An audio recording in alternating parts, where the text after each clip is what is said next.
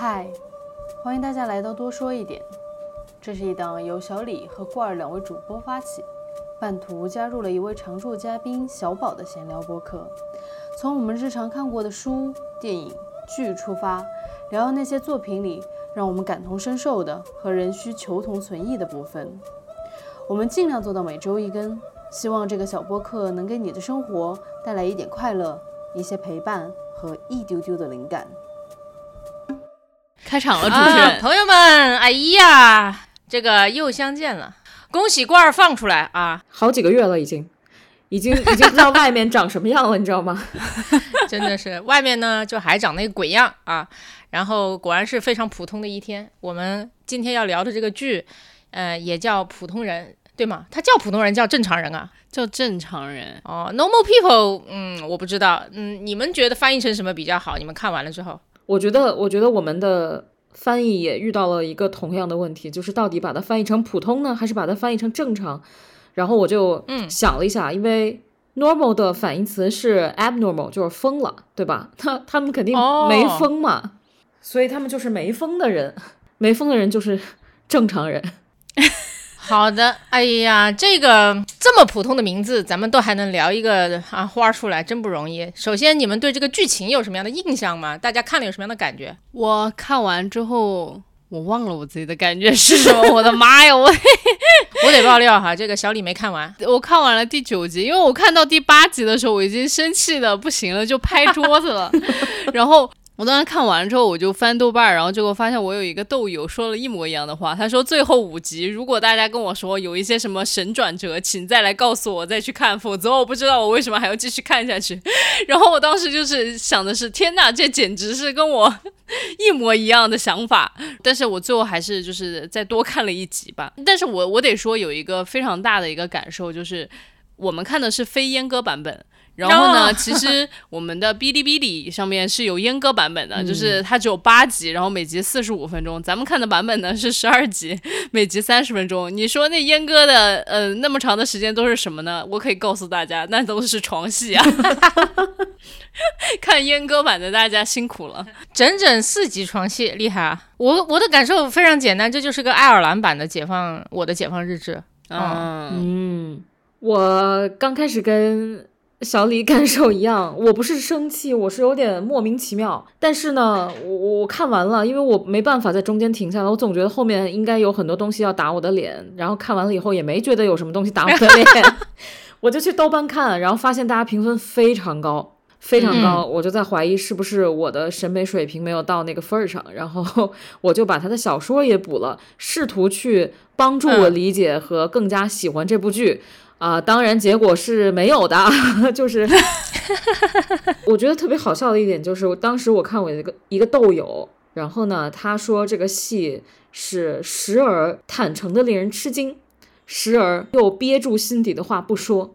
时而非常世俗，然后时而又非常脱俗。他觉得这对男女非常的让人琢磨不清楚，说这些人 哪里是普通人，也不是正常人。我就问了一下，我说你的那个 MBTI 是什么呀？然后他说啊啊，我是 INTJ。然后我说哎呀，我也是。然后我们也问了一下小李的，小李跟我们也差不太多。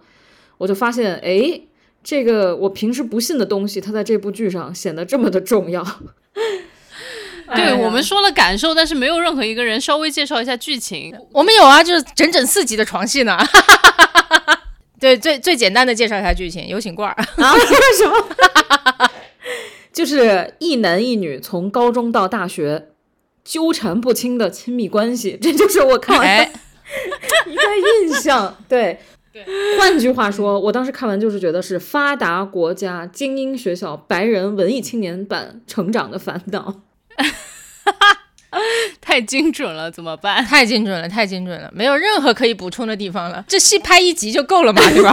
我补充一下吧，就是女主角叫 Marianne，男主角叫 Cornell，这就是唯一我想补充的，其他都已经被郭二讲的非常的充分了。对，小李可能是为了方便我们在之后讨论事情的时候哈。然后要说清楚他们那个男男女主角的名字。嗯嗯，我稍微补一下，就是关于这个，它英文叫 normal people，然后但是中文翻译成正常人。其实就是郭二在写大纲的时候就说问我们觉得就是这一对男女到底 normal 嘛？然后还列了很多就是英文里面对 normal 的解释。然后我觉得有一个是很有意思的，他就是说就是 conforming to a standard。usual, typical or expected，就是可预我觉得期的对，嗯就是一个很可预期的。然后我觉得甚至就是说是遵从社会的一些约定俗成的这样的一些东西。嗯嗯，然后所以我觉得他的翻译就是一个遵从社会约定的这样的一个可以预期的这样的一对人，我觉得他是这个意思。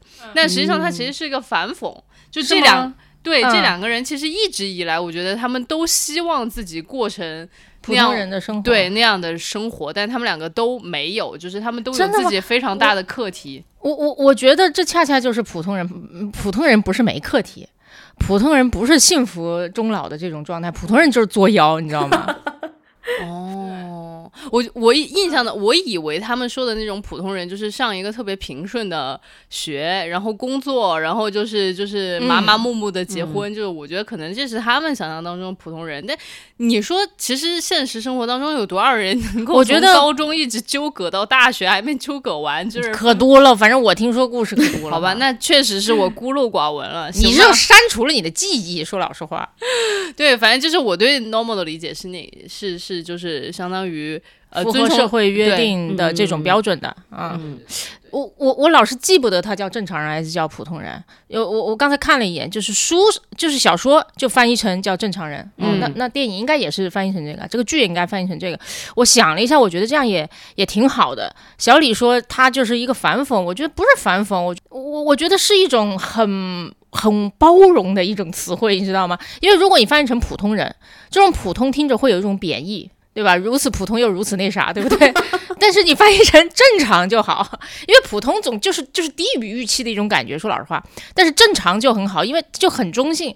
我我我觉得这个剧还有另外一层意思，就叫做他们身上发生的一切，你看似很作妖的事情，和他们后来发生的变化，这都很正常。这就是我们每一个普通人身上可预期会发生的一些事情，嗯这是我的理解。你比较包容吧，我感觉。对你的这个解读，就感觉是比较包容的这种解读。嗯，我可能就是觉得人家稍微有一点奇奇怪怪，我就觉得他其实不是一个呃正常人。嗯，对，郭儿觉得呢？你你觉得他们？你觉得他们是正常人吗？是。刚开始看的时候，我也有点懵，都上圣三一了，这还是普通人吗？就你就说我们像 上藤校对吧？上哈佛、耶鲁这种感觉，然后大家说我们很普通，这个就有点哎，有点凡尔赛炫耀对吧？我现在看完，我我会这么觉得，就是不管你上藤校还是上二本、三本，你在亲密关系里面遇到的问题，或者说痛苦，都会遇到，而且痛苦的哎程度可能都是一样的。我我挺同意小宝说的那个那个定义，就是他其实挺包容的。普通跟正常这两个词，可能被我啊就被我个人嗯，曲解和矮化了。就是你会觉得普通人跟正常人特别无聊，嗯，对吧？可能就是作者拿放大镜把这些人放大了以后，你发现哦，大家都是很精细编织的一个网，很工序复杂的这么一张网。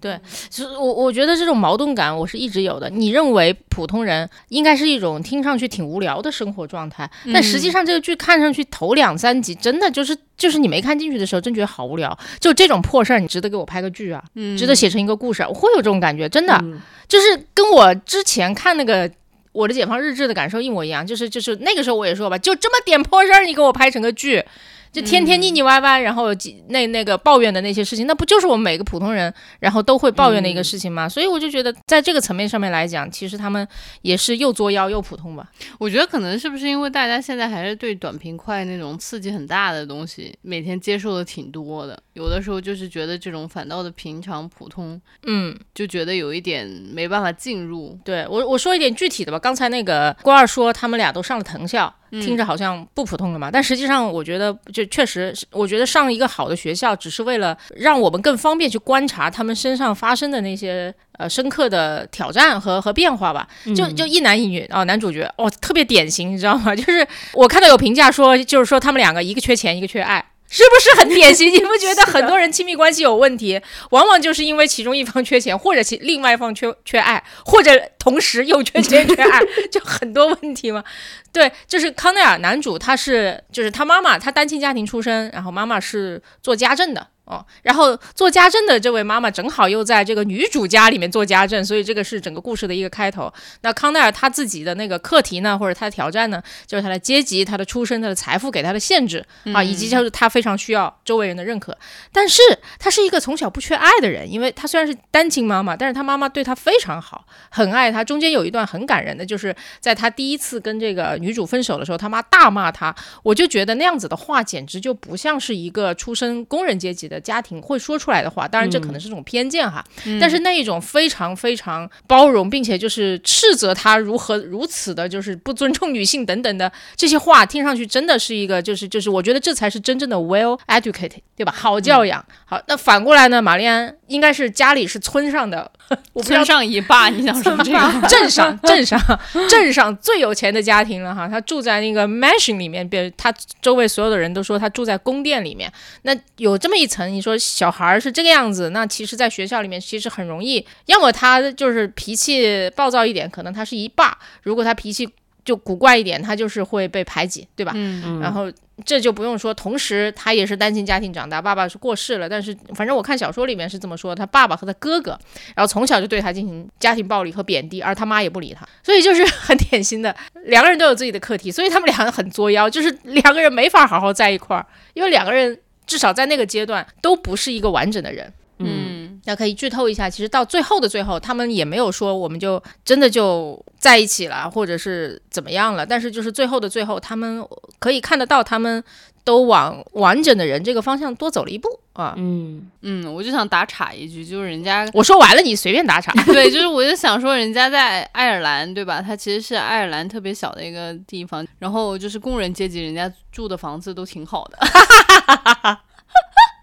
就是因为康奈尔家里面，我觉得说实在话，你在中国任何一个城市有这样的一栋小房子，两层楼，对吧？然后把自己家收拾的干干净净，你不会觉得那是工人阶级家庭的。是是是，对我只是想打一个这个岔。他确实，我我觉得应可能是为了突出主要矛盾吧，所以他们淡化了一些次要矛盾的刻画。没有，其实我就想说，就是真的，就是哪怕在国外，工人阶级可能过得也还行，整体起点还是很高的。是的，是的。刚才其实是从这个你们觉得什么是正常人聊起来的嘛，对吧？然后也说到这男男男女主角各自的课题。那其实反正这是个爱情剧嘛。怎么样都会围绕着这两人究竟什么时候能够真正在一起啊？对不对？就从头到尾就是这个议题。那你们觉得呢？为什么他们俩看上去就是又像命中注定的一对，然后又偏偏就没有办法好好在一块儿？我我觉得我的失望来源于我对白人小孩的一种既定想象，就是我觉得他们物质条件都这么好了，应该更勇敢尝试一些更牛逼、进化更好的亲密关系吧。刚开始高中那一段其实稍微有一点像我国的青春言情剧。也都是翻来覆去那么点事儿，男孩跟女孩睡了，男孩不愿意在学校承认女孩的这个是自己女朋友啊。当然他们的这个理由比较比较特殊，因为女的家里特别有钱，这女的在学校又不受欢迎。然后这个男的是家里穷的，对，然后但是在学校又很受欢迎，他不愿意受到这种冷遇吧？对，就这么点破事儿。我内心的 OS 也是，但我能理解，就是那种高中小朋友的纠缠。但是我总觉得，哎，比如你们能不能开放一点儿，又又恋爱又做朋友，对吧？嗯，哎，对，就是又睡，然后又做朋友，是吗？对，就是能不能你们都这么有钱了，两个人都看什么金色笔记，你们都这么有共同语言了，都能这么深入交流了，为什么不能把关系想得更？广阔一点呢，那这就很有意思了。我觉得像纠缠在这种无聊的事情上面，或者在这种问题上面干蠢事儿，好像跟他的受教育程度、跟他的那种物质财富、跟他的阶级毛关系都没有。对，就是傻犯傻，就是会犯傻的。我自己感觉呢，他们两个就是总觉得很对盘，但是就是没办法进 relationship。可能有一个很大的原因是害怕失去。哦，怎么说？我不知道你们会不会有这种感觉，我没有过，但是我听别人说过有，就是他们会觉得一个跟自己非常契合的人是不能够进入恋爱的，因为恋爱一旦谈的不好，两个人处的不好，就是会分手。然后分手了之后，大家再能够回到一种做朋友的很轻松的方式的可能性，其实是很低微乎的。其微，确实对，所以他如果觉得他自己生命当中不想失去这样的一个人，他可能就会选择不要进入这一段亲密关系。嗯，因为其实确实 c o n e l 和 Marianne 一直不停的在说，就是说我在他面前我不用装作是另外一个人，我觉得自己很轻松。但是他们在其他所有人面前好像都要装成自己是另外一个人，我就不知道是不是有这样种心结在啊，就是好像觉得谈了恋爱分手搞不好的话，就不会世界上再有这么一个人让我自己那么放松，这么懂我了。是的，就说老实话，这种心态我是理解的。但是人在恋情当中，怎么可能因为这种心态而舍得放手，嗯，或者舍得拒绝这件事情，是我难以理解的。他们没有，就是没有舍得放手和拒绝，所以他们就纠缠拉拉不清啊扯扯了十年。我又感觉是新三年旧三年，缝缝补补又三年。真的是。呃，关于郭二刚才说的那个，我有一个解，有一个有一个回应，就是因为看这个一开始我也是就觉得看不进去的时候哈，我每次看这种小清新剧评分很高，又看不进去，我就去找一个比我年轻的朋友，就跟他聊一聊，嗯你看了吗？你觉得好看吗？你觉得好看在哪儿啊？然后你怎么理解的？然后从他们的理解当中，我就收获很多哈，就真的我发现 是有代际差异的，因为我一开始就觉得不能理解，你说你男生对不对？明明很喜欢这个女孩儿。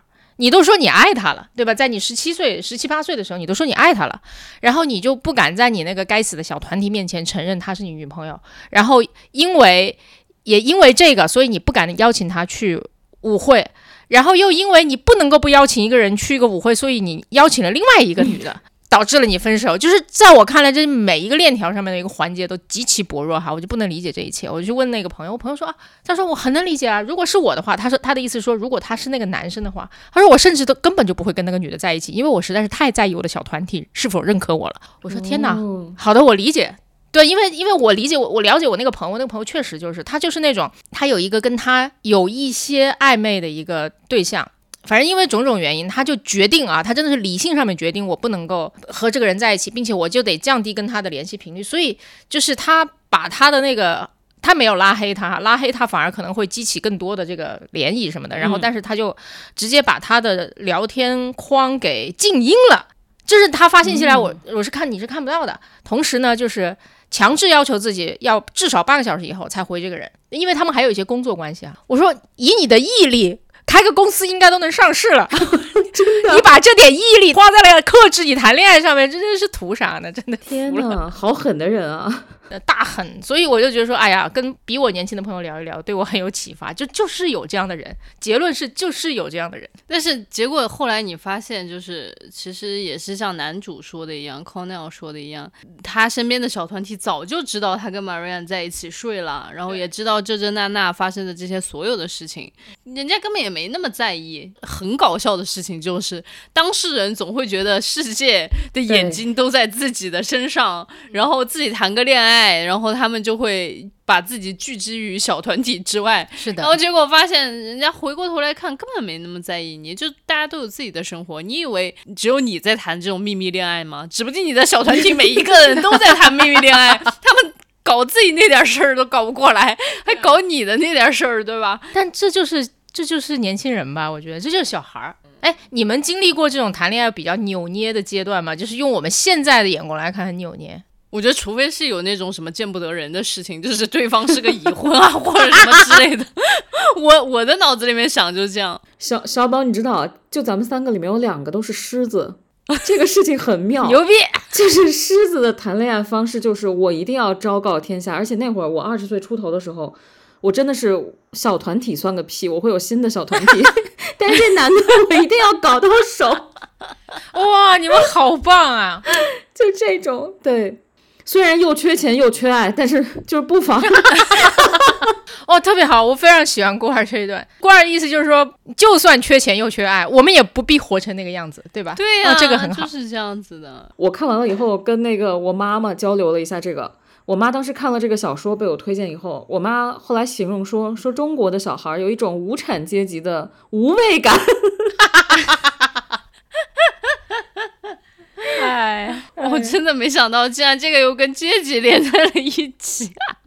也是我们都没到那地步。嗯，对，就是我自己呢，反正就是属于那种，我就跟人可劲儿表白，表白了人家拒绝我，我第二天就不理人家了。啊，你牛逼，你牛逼。对我就是那种，就是反正我跟你说了，你不喜欢我，那是你的损失，再见。然后，而且我就可以很快的 move on 到就是别的事情上，下一个。对，然后就是你知道吗？那种很喜，我觉得可能那种很喜欢搞暧昧的人，真的不太适合跟狮子座在在一起。就狮子座就是，哎呦，你那扭扭捏捏的，在那弄半天，你然后不行，我要。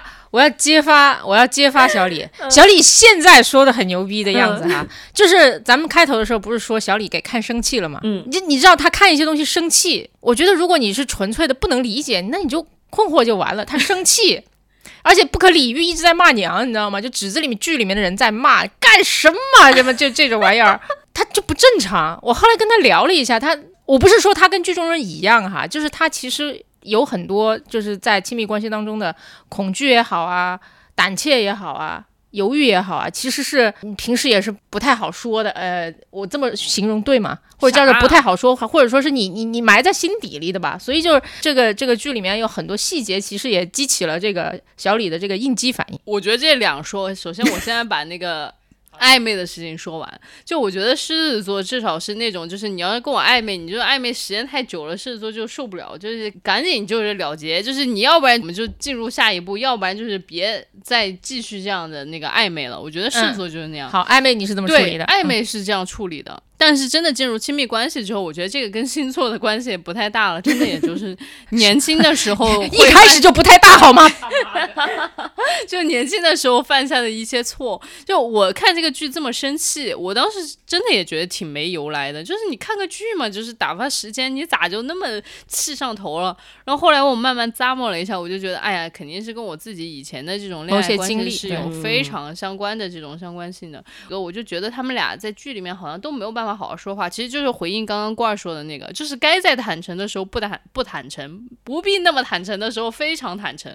就是我就觉得这是一种亲密关系当中不好好说话的这样一个状态吧。我就记得我年轻的时候，就是跟我某一个前任，就是我当时还在上海工作，然后我一个前任就。呃，我们俩就在上海见面嘛，然后其实当时我们两个还是就是挺互相喜欢和吸引的，然后他也是挺搞笑，他就来问我，他说我在香港有一个 offer，但是呢，他也可以在上海留下，就不是已经有 offer 了，就是他可以在上海继续找工作，他也挺容易找工作，做金融的。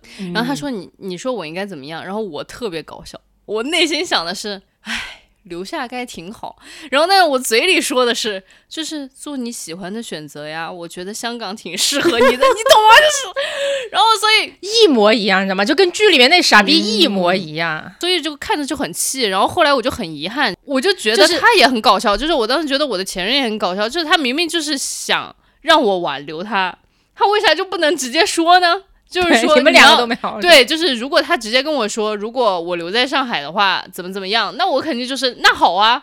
所以我们两个就是互相在这么试探，然后最后就错过了。所以我就是很遗憾。然后我看到剧里面是这个样子，我就很生气。剧里面那。故事呢，大概是这样的，给各位观众说一说哈，就是呃，他们俩在大学里面在一起，然后非常甜蜜。我看到甜蜜的时候，我就知道后面要发生事情了。后来 果然，那 男的呢，因为种种原因啊，交不起房租了，所以就是整个暑假他可能就没有办法住在那个城市，住在都柏林。但是他女朋友是家里很有钱，所以他在那里是有一套很大的公寓的。嗯，结果他去跟他女朋友说的时候呢，他说的是我没钱交房租，所以我他没有说他。他没钱交房租，他好像说了，没有是吧？他说没说，没说我要走了啊，我要离开这个城市。对对对对，你看，不好意思说，我要离开这个城市，我们整个暑假。可能我都过不来了，就说这种。那女的一听就是说你他妈什么意思啊，对吧？因为我觉得我特别理解那女生的那个应激反应，是因为这是这男的第二次了。嗯，上次就是谈恋爱谈的如火如荼，突然告诉他我毕业舞会我要带另外一个女的去啊，而且全世界人民都知道那女的喜欢我，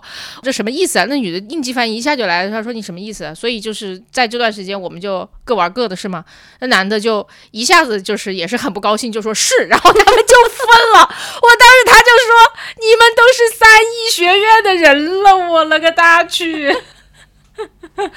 老天在上知道你们这些人的智商是这个样子，我算我就反正内心的一些吐槽，但是就那也是小李非常生气的一段。然后跟他聊完了之后，才发现哦，让他想起了一些不堪的往事。你知道为什么？我后来想了一下，你看小李也是，就是六年在法国留学，然后那个你的前任也是做金融的，是吧？然后那两个也是圣三一的。我跟你说，就是因为受教育程度太高了，你知道吗？就是 就是你要老预判别人的下一句。然后就是我预判到你的预判，然后最后大家就全都跳着说话，就跟下跳棋一样，所有人都 你说的太对了，所有人就说不到点儿上去，就全都错过彼此重要的信息了。下跳棋子的时候啊，这金句得记下来，太好笑了。对，我大概就是这样吧。所以我就觉得，哎呀，你看，就是你不愿意面对，我当时就是觉得自己就是不愿意面对自己那个。过往的那个经历，所以一旦看到相似的经历，就是破口大骂。就亲爱的听众们，如果你们在日常生活当中再发现你没有由来的讨厌一件事情，你可能需要去你的记忆的回收箱里面找一找，是不是自己曾经有过相似的经历？真的是，我觉得在爱情里面原始一点比较好。你就把你自己当个小动物，把对方当个小动物就挺好的。但我觉得像郭二这种状态，包括现在小李，我觉得他状态是比较小动物，才是真正的 no no normal people 哈，normal animal。一点真的是就是还是要花一些时间。刚才在路上我就跟小李说，说我们这一集其实重点还是叫大家也不用想太多，就大胆的去爱吧，只要不借钱。你知道这个剧为什么能够还挺温暖的进行到最后吗？就是不管那男生遇到什么问题，他们都没有互相借钱。预告一下，男生大二的时候拿了奖学金，国外的奖学金是可以，就不仅能够养活你，还能够让你过挺好那种，你知道吧？然后所以就后面他的日子就好过了很多，你就会发现，哎，他跟女主的相处也正常了很多，真的是。对，但是我要拆一下你的台，他其实中间还是有借过一次钱，就是找谁借钱？他当时奖学金就是。对他拿到奖学金那天晚上喝大了，然后在路上被打劫了，但借的也就是一个 回家的回家的车钱啊，这个是可以接受的。这要是不能够借的话，这也太不像人了哈。对，不熟悉我们的听众朋友们，可能你会觉得刚刚这三个人说到不借钱的事情，为什么会这么开心？其实这是多说一点的一个老梗，在前面好几期讲爱情的剧里面，我们都反复讲过，就是一定不要借钱，在爱情才会谈的纯粹。不不不要大笔借钱哈，就小心遇到杀猪盘。哎，但是其实我有一个问题，我也挺想问问你们俩的，因为我刚刚不是在说嘛，就是说那个大家不好好说话这件事情，就好像是不太成熟的人谈恋爱的时候都会发生这种问题。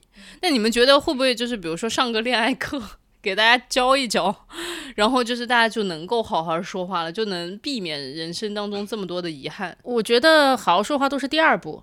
嗯，第一步确实就人还是有不同的倾向，就是你说有一些话，他只是话而已，你教他说他也说不出口，因为他就是不是那样的人嘛。嗯，就就我我我还是想先说一说，就关于你是什么类型的人这个话题，就是有一个非常流行的依恋类型测试哈，你们应该都做过哈，就是亲密关系体验量表 ERC，做过吗？就是。现在上网搜不要钱的啊，就可以可以做一下这个。它有两个维度来测试你。第一个维度呢是看你对亲近和依赖别人别的人是否会让你感到不舒服啊。比方说恋人常跟你掏心掏肺，你会害怕吗？小李，你会害怕吗？以前会吧，现在好像好很多了。你真棒。郭二会害怕吗？恋人跟你掏心掏肺，掏到什么程度啊？没关系，你就反正一听你就觉得嗯 OK 还是不 OK，或者就是犹豫。行吧，OK 吧，OK 哦，行行，那就你们的这个啊，这叫做回避程度，这叫回避程度都是比较低的。嗯，有些人回避程度高，叫恋人跟我掏心掏肺我就跑。哈，有的，真的有的。虽然我身边的人比较少哈，因为毫无疑问，我都是靠互相掏心掏肺的人建立联系的，所以对吧？因为有些人是，比方说他靠喝酒来认识人，然后有些人靠就直接上软件认识人，所以他们是很容易遇到那些不愿意掏心掏肺的人的。还这是一个维度，另外一个维度呢，就看你是不是焦虑、害怕被别人拒绝和遗弃。啊，比方说，就是对方一个小时没有回你信息，你会不会认为他就不爱你了？就这种啊，我看到郭二在点头，你知道吗？就是，就是这你说的对方一小时没回你信息，我当时有两个反应，一个是他不爱我了，一个是他可能出事儿了。那你还是焦虑型人格，焦虑型人格啊，哈，对，好，反正就是他通过这两个维度，然后把人画成四个象限的人，就分成了安全型、痴迷型、回避型和冷漠型四种恋爱人格。所以我觉得这个男女主角他们在不同的阶段里都有一些回避型的人格的这种倾向，就是别人靠近我逃避。嗯，你知道吧？好明显啊，我就觉得啊，这是不同阶段，所以他们就不不停的在错过，也是这个原因。那说老实话，我本人作为一个五十年不变的痴迷型恋爱人格体，我过去 是没有办法理解那些回避和冷漠型的爱人的。回避其实就是别人靠近我，我远离嘛；冷漠就是那种 I don't give a fuck。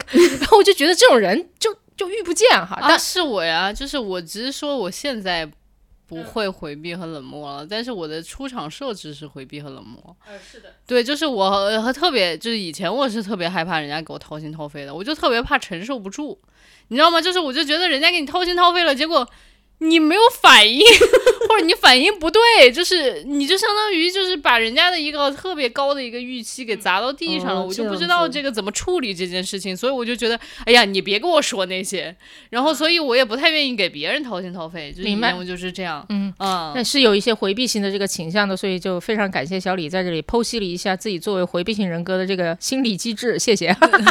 对，所以所以我也更能接受，就是就是就是有这样的人的。以前我是不能理解的，因为我哦，对，我还补一个，我有一个、嗯有一个朋友吧，然后他就是属于那种特别逗，就是人家不回他消息，他下一秒钟就说我要跟他分手，啊，有这样的，真的有这样的。有嗯，对，他就说我不能而且他说我不能输。就是我要先下手为强，就是比如说 他哦但凡感觉到对方有一点点不喜欢他了，有一点点，或者说对他没有那么热情了，他明明还在贼痴迷，就是对这个人痴迷的不行，他都要说，我明天就要跟他分手，我一定要先下手为强。你这个朋友特别像躁郁症，你知道吗？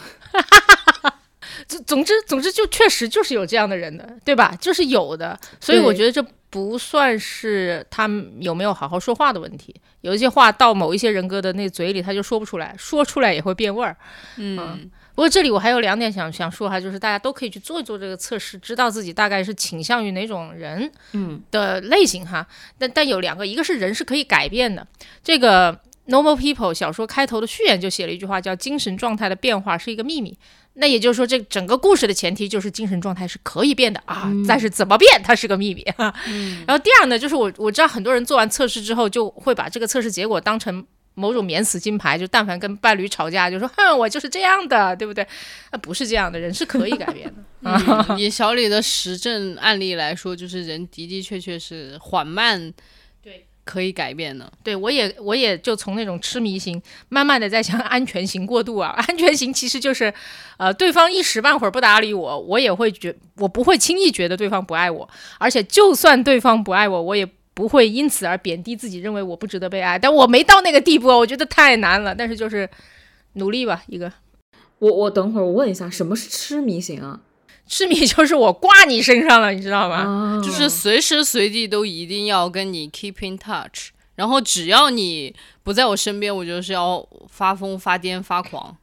嗯，粘人，明白了，有趣。安全型的人就比较那个，他就是也能沉得住对方的情绪，然后也不是对对方那么的痴迷，然后也给对方一些温暖的反应。就是如果你们真的谁的恋人是安全型的恋人，就是你真的是哎，老张是吗？撞大运。我觉得老张大大概率是我觉得老张在安全跟痴迷中间反复横跳，哎，我要跟他建立一个联盟。就是他脆弱的时候他就变成痴迷型的，他不脆弱的时候，心情特别好的时候，不太想理你，打游戏的时候就变成了安全型。你们都可以去做一下，我真的觉得还挺有意思的。然后我回到就是刚刚那个问题嘛，就郭儿，你会觉得，嗯，恋爱课是有必要的吗？就恋爱课教一教，大家就可以在恋爱当中避坑吗？我有时候觉得这些坑就是大家自己会想去踩，所以才踩了。嗯，就吸引力法则，你想踩坑，坑一定来，就是这种。啊、对，因为我觉得他们两个都能上圣三一拿五年免免住宿费、免学费的这种奖学金，说明他们真的是非常非常聪明的人。我觉得他们知道什么话会让对方伤心，什么话会让对方不伤心，但是他们就是偏偏要去说让对方伤心的话。嗯。哎，真的是哎，哎，但是我觉得也有那种 nerd，就是真的不知道自己说话深浅的那种人，我也遇到过，但是他可能也就是非常聪明，但是看这个剧情设定，他俩可能不是属于那种完全感受不到的那种招人讨厌的人。是我我特别同意郭二这种，因为我我不知道郭二有没有那种就是小小有点破坏欲的阶段，啊，在很小的时候，咱们不是喜欢什么拆闹钟啊、砸东西嘛，嗯，然后。我我以前看书，然后就说这个阶段是你行慢慢去，一定要通过真实的体验去探索自己和他人之间的边界。就比方说，如果你不把一个人呲儿到生气的话，你都分不清他和你之间的区别。就对于小孩来说是这样子，大概两三岁的时候，你要慢慢分清楚，你妈和你不是一体的。哦，对，然后在亲密关系里面也有这个阶段，就充满着破坏欲的一个阶段。我觉得就是大概就是。有的人时间很长，有的人时间很短。哇，那我一定要现身说法一下，我在亲密关，没有我在亲密关系里面，我突然就是觉得这部电视剧打开了我对亲密关系的一些回收箱，牛逼了！我那我们就一个静静的听小李讲故事。没有，我是觉得就是你说破坏欲这件事情，我有的时候真能意识到，就我知道我自己说这句话就是在 piss you off。然后，但是我故意就是要说，就我觉得就是我特别就想看我 piss you off 的时候，你的那个反应是什么。有的人就是会突然一下就炸毛，然后有的人就说好啦，我知道你这句话就是故意想要引我不高兴，但是我并不想就是如你所愿，就是因为他就是觉得吵得不高兴，对大家也没有什么特别好的，就是特别好的益处吧。对他，他就说我知道你的，我接住你的招了，但是我不会让这个事情就是往吵架那个方向去发展。那对方真的是个很成熟的人呐。对，我觉得的确是非常成熟的人，就不知道这种人是不是上过恋爱课。小李像那种被传销课 洗脑的那种，对大家不要上这种课，谢谢。不要借钱，不要报课，谢谢大家。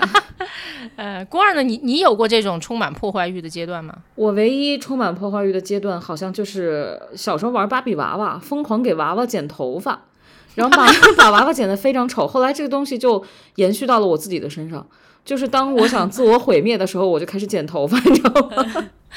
糟蹋自己的发型是吗？对对，然后真的有的时候剪到。理发师说：“我求求你，就是你先别动了，我们也不会动它，因为没有可动的东西了，所以你就先让它静静的留长一段，然后我们再来修理，好不好？” 哎呀，大家都有一些作妖的一些行为和动作。哎呀，我还想聊一下，就是这个片子里面一定要聊的一个东西，就是真的好多床戏啊！对不起，突然就是从灵魂切到了肉体。对，就是在 B 站看完整部电影，你就当没看过一样。对，就是这这个问题，你可以跳过了。如果大家是在 B 站看的，真的就是可以跳过了。哎，你们怎么看？你们觉得就是需要这么多床戏吗？我就想说，他们可能想表达性生活在两性，就是在亲密关系里面是 fundamental 的。如果你们的性生活很差的话，我估计他们也不会从高中一直羁绊到大学。就是有什么好羁绊的呢？你说 是吧？是。哎呀。小李这话，我我想起昨天我看我朋友在豆瓣上写，他就说廖一梅不是以前写过一句非常著名的话，就说人这一生遇到爱遇到性都不稀罕，稀罕的是遇到了解。他说不对，他说人到三十以后遇到稀了解再也不稀罕了，真正稀罕的是遇到性，遇到好的性啊！对对对，我本来非常排斥床戏，然后刚开始看到有朋友说这是一个很可爱的那种 porn，然后我当时特别紧张，我说我啊。幼小纯洁，我不能看这种东西。没有没有，你闭嘴，快点！就不应该把资源给郭儿，就应该让他看 B 站的版本。哎，你你为什么排斥床戏呢？就是你排斥看呢，还你排斥写？我可以理解啊。那你排斥看是怎么回事？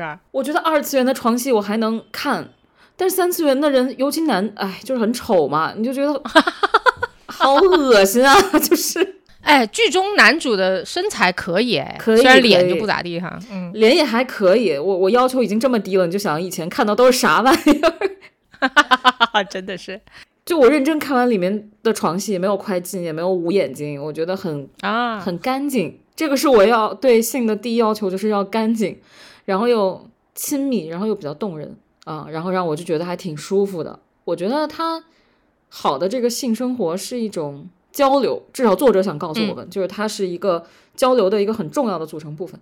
嗯，哇，这个很好。而且我觉得它里面其实说到一个就是权利和安全感，就你会不会愿意把整个身体交给对方使用？我觉得是一种使用啊。嗯，我我就觉得作者写的信是很微妙的信，不是那种就简单咱们来一炮那种，不是。嗯，是的，是的。哦，我也我我也感受到了，就是他这床戏拍的还蛮好的，就是虽然我也。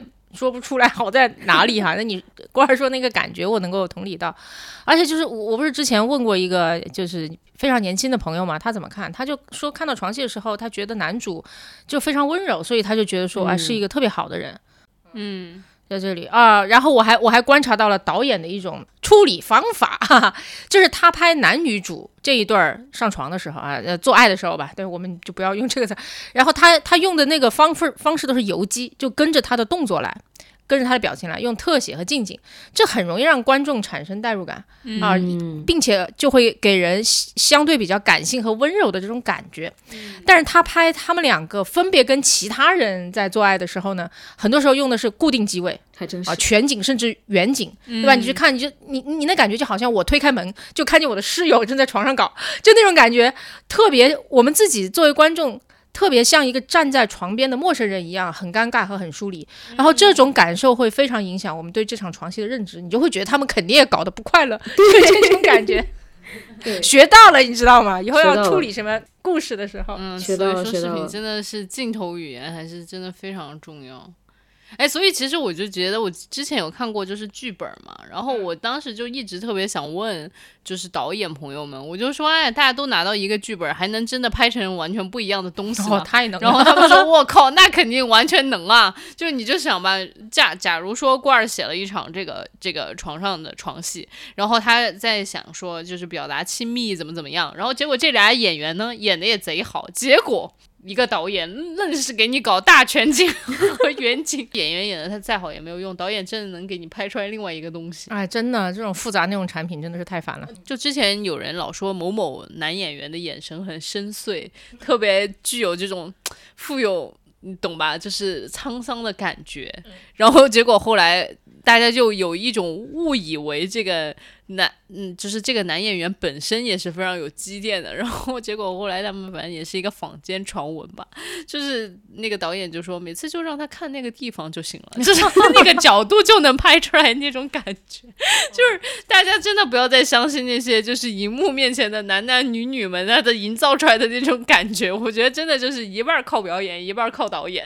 哦，那这挺好的，导演还是很强大。真的是，因为说实话，剧本里啊，一般写到床戏都会说此处生命完成一场大和谐，你知道吗？然后 剩下就交给 导演去发挥，你知道吗？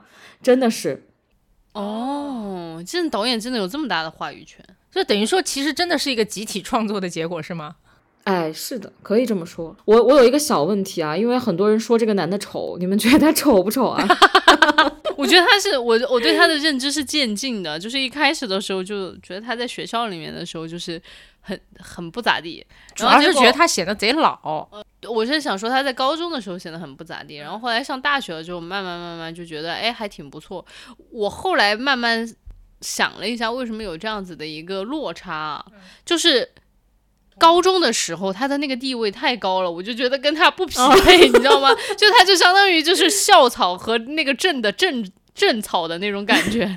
然后但其实到大学里面，你就觉得他是一个芸芸众生嘛？你想圣三一，就是大家的大脑都很 sexy，然后就是也应该有很多长相也很 sexy、身材也很 sexy 的人。然后结果你发现他去了圣三一之后，后面出现的那些男的都什么歪瓜裂枣啊！真的是对 Marianne 后面的两呃，Marianne 在圣三一的两任男朋友，除了这个 Cornell 以外的两任男朋友，我都觉得我的天呐，这都是些什么？然后对，有一个人疯狂的喜欢露胸毛，然后然后另外一个人长得特别有那种像猴子。像猴子，而且有点 gay gay 的感觉吧。然后我就觉得，哎呦，我的天呐，可能就是这种烘托之下，就觉得哇，男主越来越好看了。我觉得导演是有私心的，因为书里面描写，尤其到他那个到瑞典吧，那一个男朋友，然后距离你一看你就觉得两人不般配嘛。但书里明明写的是一个高大、金发、蓝眼睛的男孩子。哦，Marianne 在瑞典的男朋友对在书里面是这样写的。是的，哦嗯，而且刚开始那个印度歌是不是印度歌？反正东南亚歌，呃，我觉得他有点像，对，我觉得拉丁裔，拉拉丁裔有点像拉丁，又有对，点喜欢露胸毛啊。真的是 Anyway，胸毛哥对吧？胸毛哥，啊，胸毛哥当时的描写是全校最受欢迎的男生，他没有给他定义他长啥样，也没有定义他露胸毛，你知道吗？哦，哎，那导演真的有私心，是的，，是的就。是导演很喜欢 Cornell 和 Marianne 这一对。我觉得导演感觉导演是女生吗？女的，女导演。哦，他他他会不会厌男呢？这里面所有的男的都有点丑哎。如果这样来看的话，包括男主，男主就身材好。不，你要再考虑上一些文化的差异，可能真的就是，比如说爱尔兰人就会觉得男主 Conal 那样就是很帅气。但是在我们的审美里面，女主也是漂亮的，对吗？对，嗯，那怎么可能？就是说，我们就算有不同的审美文化，我们对女的认知都一样，对男的什么好看呢？就是千差万别，我觉得不太合理啊。不，你这也有偏差，咱仨都是女的，我们三个人说话也只能代表某一种女性的声音，指不定人家其他的观众就觉得 Conan 特别帅。观众请在此刻 留言好吗？你觉得帅的扣一，觉得不帅的骂娘，好吗？就在这儿，来来来，大家点一点，大家点一点。哎呀，笑死！我我就当时我一看就觉得说，哇哦，女的好看，男的丑，这就是一个 point 的设定啊，真的是会不会有点过分？郭二朋友都说了嘛，这是一个可爱的 point。嗯，我我同意这个说法，可爱的 point。我天哪，至少这是个乙女向的，不是那种，不是那种，对对对对对。哎，所以你们看到最后，我记得小宝是不是当时在群里吐槽说，哎，他们在一起了是 H E，然后很愤怒，是不是？我因为我没看完的时候，我在网上搜评论，我就看到有人说这片子居然最后玛丽苏的让他们就是大美好大团圆的结局了，我就说有没有搞错啊？那那你们觉得他们应该在一起吗？在你们心目中？哎，其实我觉得这个问题对我来说有一点难答，就是因为。我觉得不管是就是说问剧情里面的人 该不该在一起，我要打个岔，用小李他自己的这个人格来回话，就是在不在一起，当然要看他们自己的选择，对不对？喜欢你的人真的就是要骂娘了，你知道吗？强行你你我我跟你说，你今天必须做选择，好吗？不是，我就很坦白的，我想说的是，就是我总是不太知道怎么去评判别人两个人该不该在一起，是对，不管是现实生活当中还是剧里面，因为我觉得。就是你咋来下这个判断呢？你判断你总归是有一些标准和有一些体系的，不要这么理性，一个感觉好吗？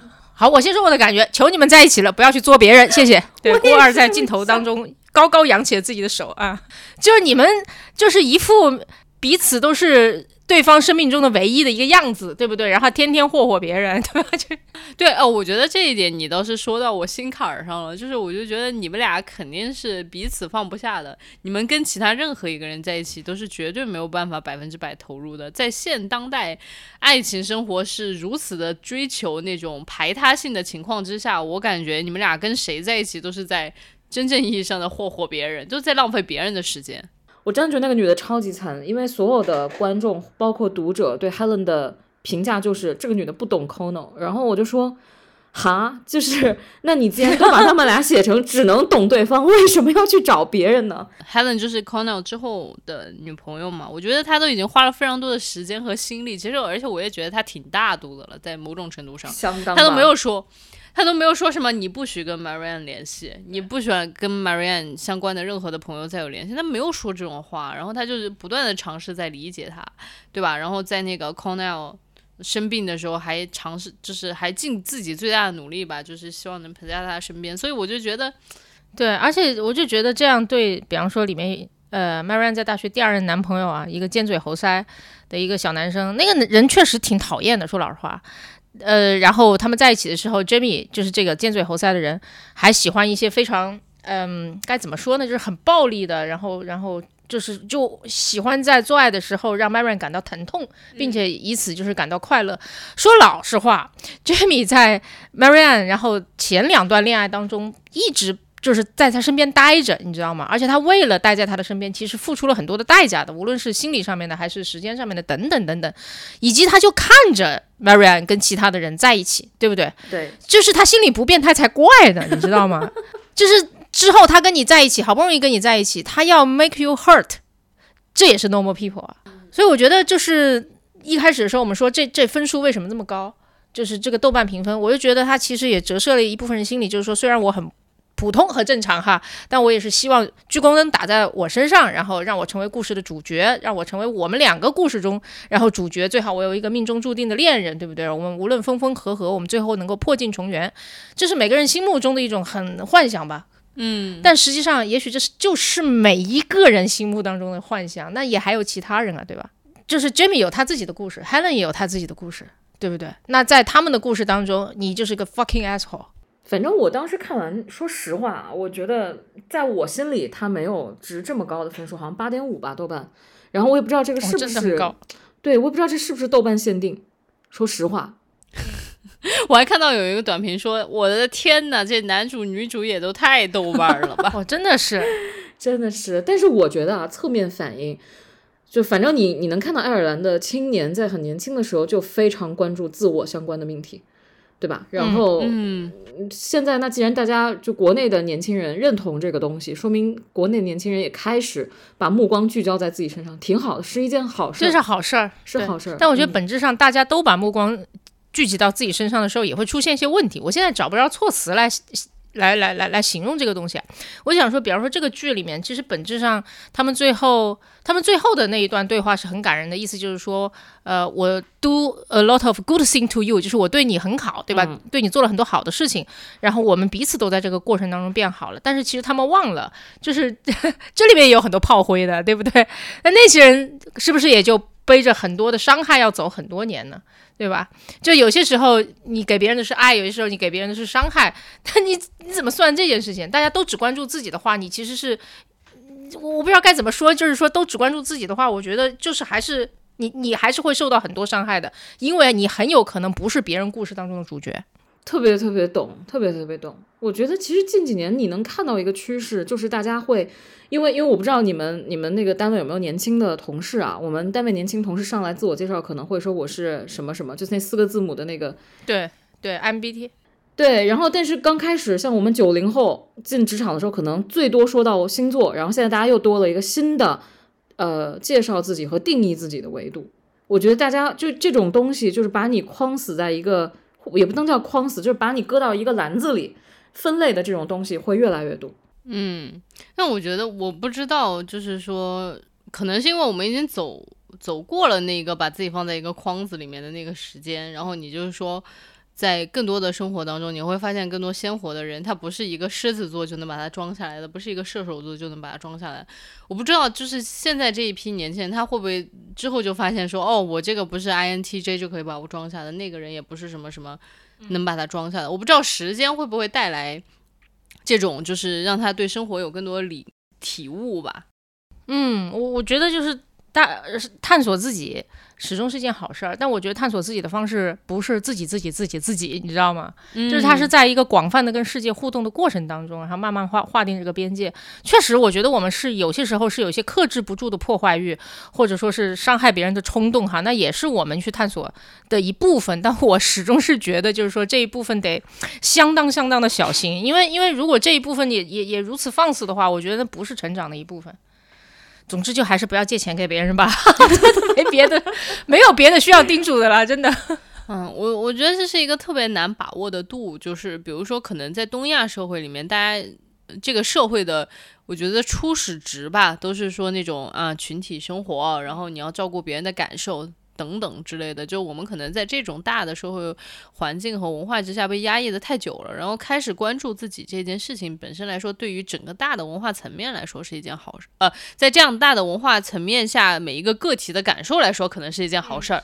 对，然后但是如果你把这个东西推得太极致了，它可能又会产生其他的问题。就比如说，其实可能像欧美这样的国家，它特别强调人的价值，对自我，就是那些对吧？启蒙运动之后的那种，就是个人价值，就是你要发现人，呃，可能都是这样。我们就是不断的要在这个日常的生活当中去体会，然后找到那个平衡。嗯，要不然就是会，反正就是我觉得走的太极端，都是会出各种各样的问题。哎，那这个剧里面所说的问题符不符合小李你之前说什么啊？都是后现代的问题。我觉得也符合，就是后现代的问题啊，就是现代人就觉得真的是太孤单、太寂寞，就是 太不能自己待着，就是就是互相伤害，也要一定要非呃继续拉拉生交互扯扯。，对对对，对，其实他们的这种拉扯就是一种对连接的这种巨大的渴望，也是对内心的那种空虚，他也总需要另外一个人来懂自己。要不然，如果真的是没这方面的问题，我就说吧，就是活在前现代。大家也没什么自己一定要找到一个懂自己的人，就是大家也每天其实都是戴着面具在做另外一个就是社会给你安插的一个身份，就你可能就是一个挤奶工，对吧？你可能就是一个货车司司机，大家就扮演好自己那个社会角色就行了，没有那么多时间一定要去探索自己。然后我们看到的那种更前现代的那些文学，其实都是少的不得了的那种人，他才会有的。一点点思考，但是你就看 normal people 为什么能够引起这么多人的关注和讨论。实际上，他你就会发现这种东西，它已经变成大众层面日常都在想的。我们有想逃，我们想逃脱这个社会角色，我们要看到我们自己，所以才会引起这么多的讨论嘛。确实是这样。不过也很有趣，因为这个萨利鲁尼呢，其实他写的东西，你非要说还是通俗文学，对吧？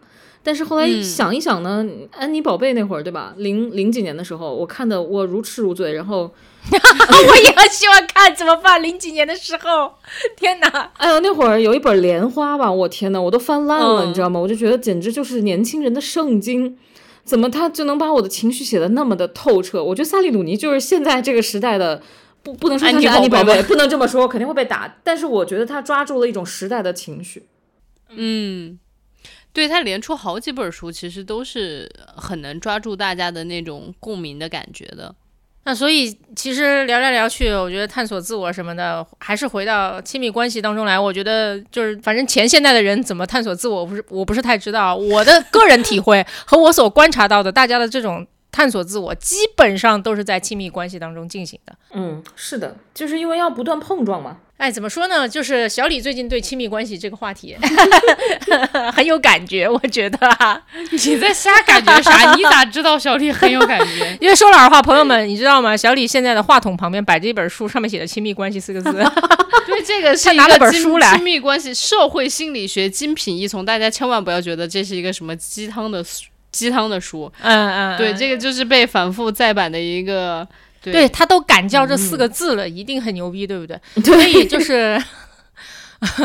我不知道你拿这本书来干什么哈，但是就是还是想问问大家，你们怎么定义什么是好的亲密关系？有什么在你们眼里不可或缺的元素嘛？就是定义它是个好的亲密关系。今天我拿到这一题的时候，就是我当时真的想瞎扯一下。就这一题原先是问的是如何定义亲密关系？如何定义啊？对，什么是好？然后再是什么是好的亲密关系？以及好的亲密关系有什么必要元素吗？当时我真的想瞎扯一下，我就想说，哎，亲密关系是不是？朋友也可以叫亲密关系，跟父母也可以叫亲密关系。结果呢，我就上了谷歌打“亲密关系”四个字，然后出来发现说：“我的妈呀！竟然在大众语境之下，大家就说亲密关系就是爱情，爱情，爱情。”所以，我们这一道题就是。我就变一下吧，就直接说，就是什么是好的爱情？对，然后后来我就想到我之前看的这本书，叫那个亲密关系的这本书，然后它里面其实讲了一个真的特别有意思的理论，叫做相互依赖理论，就是大家现在可以拿拿出纸和笔开始记笔记，为什么？重点来了，对，就是其实它分了两段，第一段就是叫做你在一个亲密关系里面，你在爱情里面，你是不是能够得到一个正向和积极的一个结果？它其实这个公式，结果是指什么呀？它的结果其实就是一种心理感受，心理感受就是一种反馈，就是比如说它的这个呃公式是怎么样的，就叫回报减去成本就等于你自己的结果。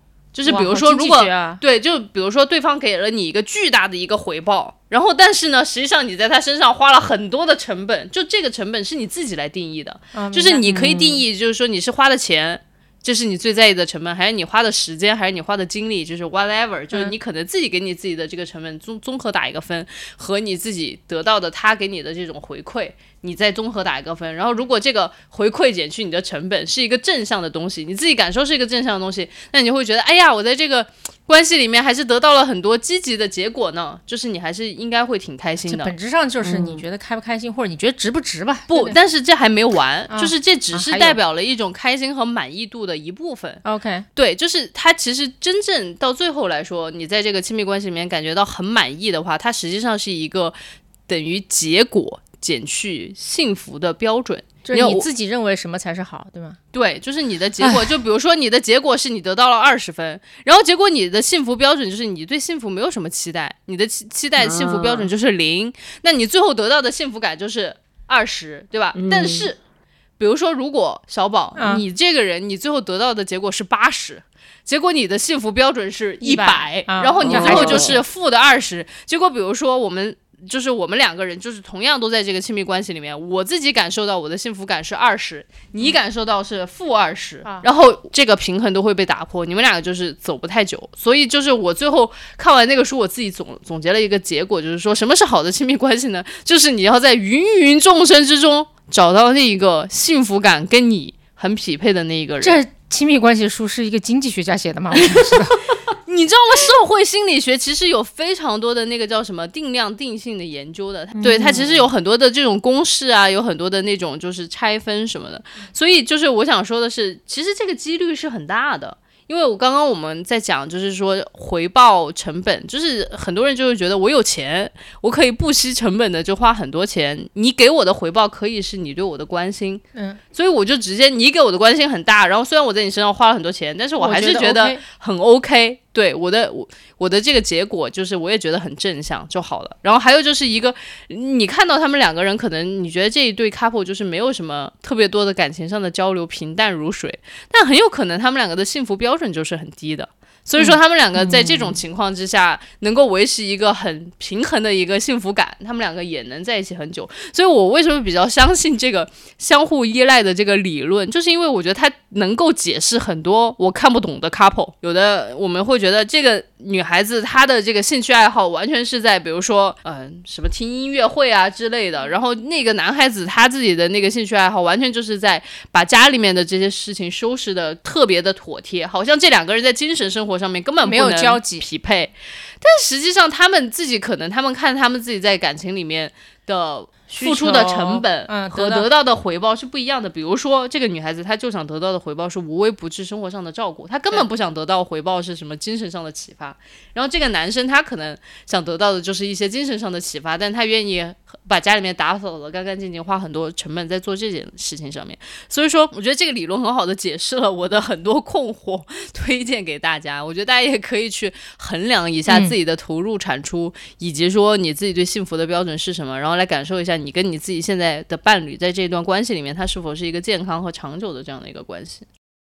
好，我们非常感谢小李老师，然后给我们介绍了这个亲密关系当中的巴拉巴拉巴拉的巴拉啊，谢谢，嗯。郭二可能觉得说这是我不花钱就能听的吗？而个小宝会认为这真的是要给我钱我才愿意听啊。好，谢谢。笑死！对不起啊，对不起，你这就是薄里薄气，我真的是。宝言宝语。请小宝来分享一下你想在什么叫好的亲密关系吧。哎呀，没有了，我我我其实还是更多的想听你们说一说，就比方说说完你对这个亲密关系的理解，那这不是我的理解，我只是二道贩子。你是二道贩子，你能愿意当他的二道贩子，证明他符合了你的理解啊。这个，那郭二觉得呢？郭二觉得我觉得俩人能不能在一块儿，看金钱观。金钱观，对，就是你们两个对钱的喜爱程度是不是一样的，非常决定你们两个能不能长久的走下去。这个事情是我观察周围的叔叔阿姨，就叔叔辈儿、阿姨辈儿的这帮人，就是经常会看到非常奇妙的 couple。有一对儿就是先生是非常非常儒雅的知识分子，嗯，然后嗯非常要面子，然后一个他的老婆是那种喝多了能站到桌上翩翩起舞，然后大声唱歌，关键就是那个男的地位很高啊。很高，这个嗯阿姨就是比较一般，但是有一次他们两个聊到钱吧，嗯，对金钱的那种，就聊起钱那种双眼发光的那种感觉，你知道吗？好神奇。哇，当时你就觉得，你就一下就明白为什么他们能在一起，他们对钱的那种渴求和对对方对钱的那种爱的认可，让他们两个、啊 紧紧的绑在了一起。其实好有道理，因为这亲密关系是一个很漫长的一个事情，它不是一开始看对眼哈，而在漫长的这个生活当中，其实就是财富观就决定了你的生活状态和生活方式的最重要的东西吧。嗯，对，我觉得如果两个人都没啥欲望，肯定能过到一起去；两个人都特别有欲望，也都能过到一起去。就怕一个特别要，然后一个很佛，一定会吵架的。嗯嗯，真的是，但是我感觉这好像更像是两个人能不能在一起生活，和亲密就是好的亲密关系之间，我觉得是叫什么来着？子集的关系。哦，你就哦认为能够好好生活是亲密关系的一个子集，对吗？还是你认为好好生活反过来，它才是我觉得亲更密关大的一个我觉得亲密关系是能够在一起好好生活的一个自己，好的亲密关系。因哦为其实说实在话，就是比如说六七十年前，就一文不说在我们国家，就是在其他什么欧洲、美国这些，那很多人。人两个人一辈子也过得挺好的，但他们之间其实是没有非常亲密的关系。但是他们的婚姻的缔结就是像刚刚郭二说的，他们有非常一致的金钱观。嗯倒也是，婚姻跟亲密关系还是应该分开讨论。说实话，嗯，嗯，我对这个议题没什么想法。我不知道我定义，我知道我喜不喜欢一个人，嗯就是如果我觉得他干一些比较蠢、比较丑，因为我我觉得我我是非常要面子、非常非常要面子的人。然后一旦你看到一个人做出特别丢脸的行为，然后你还觉得很可爱，就证明你确实很喜欢他。举个例子，比如有人当街挖鼻孔，妈的，怎么你被你中箭了是不是？我说的对我说的是老张，我真的应该和老张成立一个什么联盟啊？挖鼻孔联盟，谢谢。对，以及在安全与痴迷当中反复横跳。对，如果你就觉得你看到街上有人吐痰挖鼻孔，你肯定想什么玩意儿，对吧？就肯定要抽他的那种。但是你看到老张挖鼻孔，哎呀，还挺可爱，就这样吧，就这种，很好的亲密关系，很好的亲密关系。啊，是的，嗯小汪，你真的没有什么想说的吗？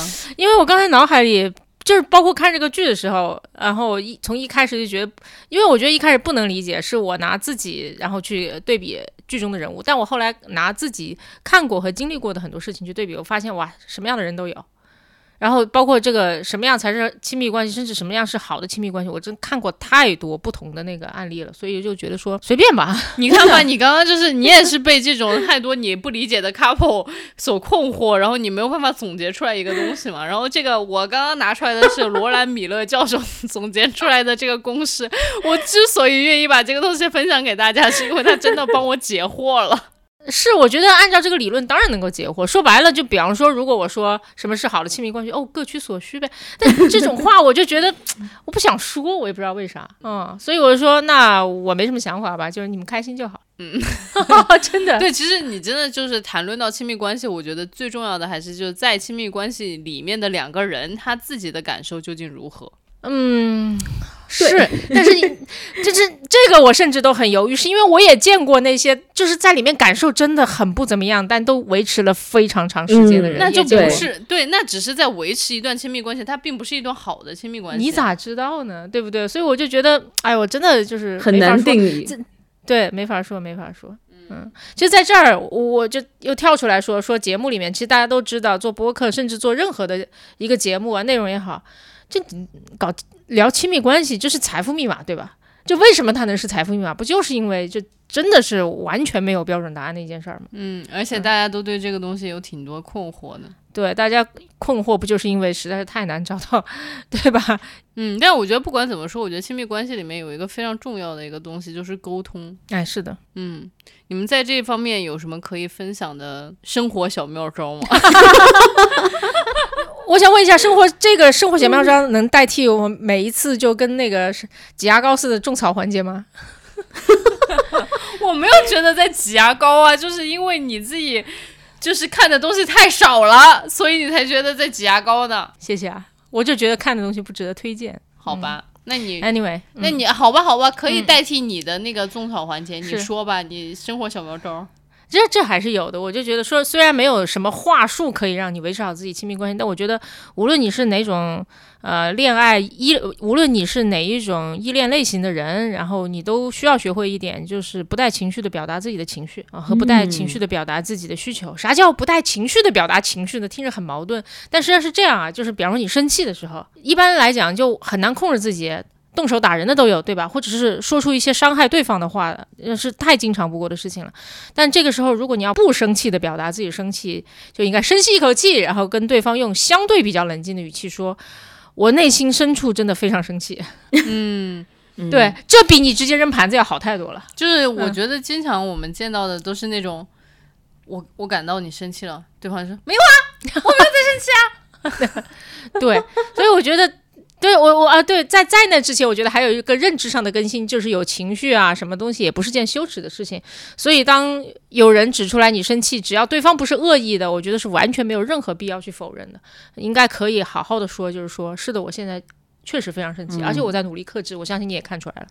确实是，确实是，嗯否认会很很烦的。嗯嗯，对，否认就没有办法进行下一步的沟通了。对说老实话，嗯，而且有些时候还甚至要去感谢对方，就是说我已经努力在克制，但是你有看出来，我觉得我也挺感谢的，对吧？我觉得这也挺好但你这种说要法做到的话就，就很难。我知真的很难，因为你都那么上头了，你还这么说话，我觉得也真的是，就是叫什么不打一般的这个修炼了。不打。但是我觉得可以尝试，可以尝试。我觉得这个真的是练习可以习得的。这两年我确实也觉得，除了我真的是气到要发抖了，我就开始乱骂以外，嗯，其他很多时候有一点生气，我都是可以。就是说出来，就是你你再这么说话，我真的非常的生气，我会这么说。我我觉得这个真的确实我不完全是好好说话的这个问题哈，它往前其实还是有很多社会情绪相关的一个一个一个大氛围的影响。就我们太把表达情绪和表达意愿以及表达需求当成一是一件羞耻的事情了。嗯，你知道，就是很多人都只只会对伴侣发脾气，说你为就是就是你为什么晚上又出去或者不回来，却不愿意好好说一句，就说我真的很需要你陪在我身边。嗯你想这两者会有多大的不一样？另外一个就是前者他只会让对方觉得你他妈在管我，但后者他会让对方觉得说你在关心我，你在需要我。你需要我，就是没有人会，尤其是亲密关系当中的人，没有多少人会真的觉得说是我不愿意，完全不愿意满足对方的需求的。是的本，质上人都是会有一个心理，就叫做如果我能够满足一个人的需求的话，我是很有用的，嗯我是很棒的，我我我会很有成就感的，嗯尤其在亲密关系中是是是这个样子，所以我觉得就是一就是不不以表达自己的需求和情绪为耻吧，然后才到如何表达自己的情绪和需求。是的，嗯，确实是。好，这是我花钱能听的吗？这是我给你贴钱逼你听的，行了吧？嗯，好了，你们有什么小妙招？嗯哦，对，我就是因为最近确实在学习教练式沟通，然后一两句话可能也说不太清吧，就是我就直接说一个他我在里面学到的一个就是模型叫做 TBW 模型，就是他就说任何一个人在表达的时候，他其实都应该是会饱含三个层次，一个是 T，就是 stands for thinking，就是他的观点。他的视角，然后还有一个是 be，就是 stands for being。他这个 being 实际上讲的是他当下的一个情绪状态和他的状态，就比如说他跟这个周围的环境是否融合在一起啊，他感觉到是否舒适啊，或者说他当下的情绪是开心还是难过啊？对，然后最后一个是 W，W stands for willing。就他的意愿到底是什么？然后其实很多时候，我觉得我们的沟通都停留在我听到你说的什么观点，嗯嗯，就是我大概说你你你你的观点就是你现在在否定我在说的这一切，然后我就会非常非常的生气。然后但是其实很多时候人家的表达可能还会有情绪在里面，也还会有他的意愿在里面。我就打个比方说吧，他他如果就说，我觉得我们两个已经呃走不下去了，嗯，我觉得非常的难过。或者说我我感觉到非常的脆弱或者之类的吧，就是我刚刚说的这一大段儿，就是嗯他的观点是说，就觉得两个人不合适，走不下去了。然后他的 being 是觉得自己很难过、很脆弱，对吧？然后其实他背后有一个巨大的 willing，就是他的 willing 其实是希望和你在一起的，和你在一起的。不然他不会说这么多话。不不然就不会说这么多，跟你废话啥呀？我就走了呀，我就觉得算了嘛，对吧？对，但我们很多时候就是既听不到大别人的 being，也听不到人家的 willing，然后就觉得哦，你既然都这么跟我说了，就说我们俩走不下去了，那我还跟你说个屁呀？然后听话的人反倒就是屁股一拍就走了。对，在剧里面就出现过好几次这样的状况，就是他们那个男的就没钱交房租，结果跑过去说的那个话，他说的话不重要，他那个时候情绪是非常的，就是挺胆怯的，对吧？也挺纠结的。离开的时候其实是不情不愿，还带着一些生气的。就如果哈，如果女主角哈哈哈也。懂得这种沟通方式的话，她应该看得出来，或者应该听得出来，男生的 willing 是不想跟他分开的。嗯，但这个也是一样的，我觉得非常需要练习。其实就跟刚刚小宝 说的，就一个是从观念层面上来说，理解大家说的东西只是冰山浮在水面上的那个东西，然后真正的它下面其实有一大坨，但这个就是其实挺需要练习和挺需要那个 attention 在那里。如果你就是失神儿了的话，那你基本上就是对方说啥你就说嗯是。要听，要认真听。是的，我分享一个，就是学会暂停吧，摁暂停键。我我有时候我之前也会吵架，后来我就在想，吵架能解决问题吗？其实不能。你们深层次的问题还是需要被严肃的拎出来讨论的。但是吵架的时候，大家都在指责对方，甚至会伤害对方，对吧？然后你其实这个问题就越滚越大，完全没有解决。刚开始你想解决那个问题，然后会枝杈出更多的问题，我会觉得挺烦的。还挺花时间的，所以我就希望我跟老张吧，我们要有吵架苗头的时候，就大家都闭嘴，都冷静冷静，想好你要说什么，你再说，这是第一个。刚才那个小宝也说，就是说有些人会否认自己生气嘛，是的，就举个例子嘛，就我跟老张经常这样，你就看他脸都耷拉到地板上了，你说你生气没？没有。然后我说生不生气？没有。然后我说那你明明就在生气啊。然后他说那你要我怎么说？我说那好，那我们就不说话了，就你活该，你生吧，你慢慢生吧，对吧？然后直到他气消了，我们再沟通，大概是这样的一个状态。嗯，那你们两个之间有就约定好吗？就是这种，就是如果但凡这个情绪已经浓烈到无法被管理的时候，你们就是约定好。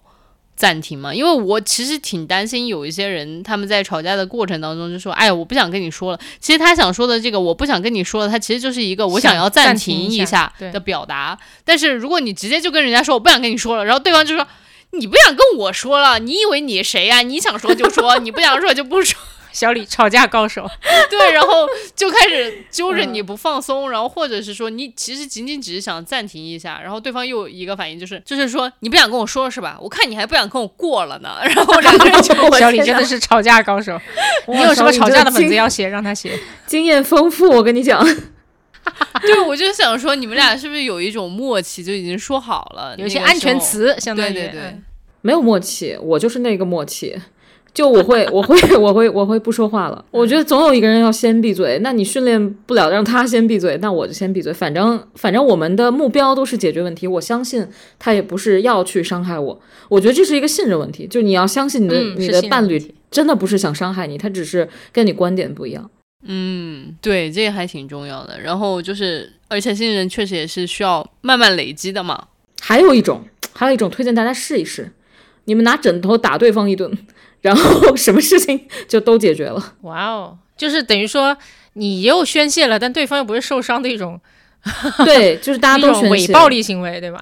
在打的过程中，其实会说出很多，哎，你刚才为什么这样啊？你好让我伤心啊！你什么玩意儿啊？然后你能不能换种方式说话？但是又一种玩闹的形式，然后大家也不会真正把对方打疼，只是一种发泄方式吧？哦，学到了，学到了。没有这个方法是怎么来的？是因为我们学校当年因为。呃，每年大家压力不是很大嘛，很多人从图书馆就跳下来自杀了，就在 NYU 的时候。然后后来，呃，每年四月学校就给我们组织了一个春季枕头大战。哦，就给大家解压的，就是每一个人带一个枕头，对，到广场上去互相狂打，你知道吗？真的是非常爽。你可以打一米九的黑人啊，然后就是很壮的那种。嗯，没有没有，不是歧视的意思，只是说就是，然后有一个夸奖声，夸奖。然后有一个好朋友，他给我讲了一个，她跟她的男朋友那当时因为压力非常大，闹别扭，然后但是他们通过枕头大战把对方都真的要打疯了、打残了的那种，哎，他们之间的那个深度的一个长期的矛盾竟然解决了，因为他们在打仗的时候把自己不愉快的东西喊出来了，但是大家又觉得这是一场游戏，你不会真的特别的往心里去。反而通过这种发泄方式给抖出来了，然后大家就过去了。嗯，我我刚刚还在想，就是说是不是就是吵架的时候，因为你所有的那个注意力啊，都是就是在你的嘴上，就你说的那个话，其实就是使了你所有的力气。但比如说，如果有枕头大战，再分散一下你的力气的时候，其实你的那个状态就是嘴上说的话就会柔和一点，因为你的精力就被分散出去了。是的。可能是的，我高度怀疑，像我这种就是这种四肢不协调的人，你还让我打，我 真的就是没法说话，就是一塌糊涂。哎呀，好的，学到了，学到了，我下次准备尝试一下。当然也是希望不要有这种时刻。对 呀，还要挑枕头，不要挑那种什么颈椎枕啊，什么可能会真的打出人命来。挑一个石头做的枕头，我的天呐，就杀人，你知道吗？好吧，哎呀，给大家支的这些奇怪的小妙招，不知道有没有用。嗯，大家就试试吧，反正也不是什么仙丹妙药，就不行的话，那一定是别人的问题，不是我们的问题。对，因为大家都是正常人，好吧，大家都是普通人哎。对，反正嗯记住一个四字绝招，不行就分。还有四个字叫不要借钱 好的吧，啊。那这期我们就到这里，然后就是满足小宝的一个愿望，就是没有什么种草，没有种草，就满足小宝的一个愿望，没有种草环节。嗯，当然了，今今天我们没有种草环节的原因呢，其实是因为我们有一个拖了很久的一千粉的彩蛋，然后我相信，其实，在我们放出来这个彩蛋的时候，我们已经一千五百粉了，耶！真的假的？对，我们也没有想出来什么特别有意思的东西，然后我们就嗯搬出了老三样，其中的一样普鲁斯的问卷，挑了其中四个问题。为什么只有四个问题呢？就是因为小李太。不仗义了，自己选了半天也没有选出来他的那两个，其实本来应该每一个人贡献两个，嗯我们就每一个主播回答一下这个问题。嗯，嗯我们挑出来的四个问题，第一个是你认为最完美的快乐是怎样的？我只有这个问题想过，让我先来吧。下面三个问题你们啊，太好了，。好的。我我觉得啊，政就是政治正确的答案应该说是现在让你正在笑的快乐是最完美的。但是我觉得最完美的快乐，真正在我心底的是滤镜，呃，就是回忆中的带滤镜的快乐，哦，因为你已经想不起来，对，因为你已经想不起来曾经的那些快乐里面有没有瑕疵了，你能想到的哦只是让你高兴的那一部分，然后它也不可复制了，所以我觉得它最完美。那小宝呢？我的想法比较幼稚，我觉得就是很简单，有一个场景，你忙完了所有的事情，然后呃坐着交通工具，可能是飞机，可能是火车，可能是汽车，啊、可能是的士，然后去见你的伴侣，嗯就这么简单。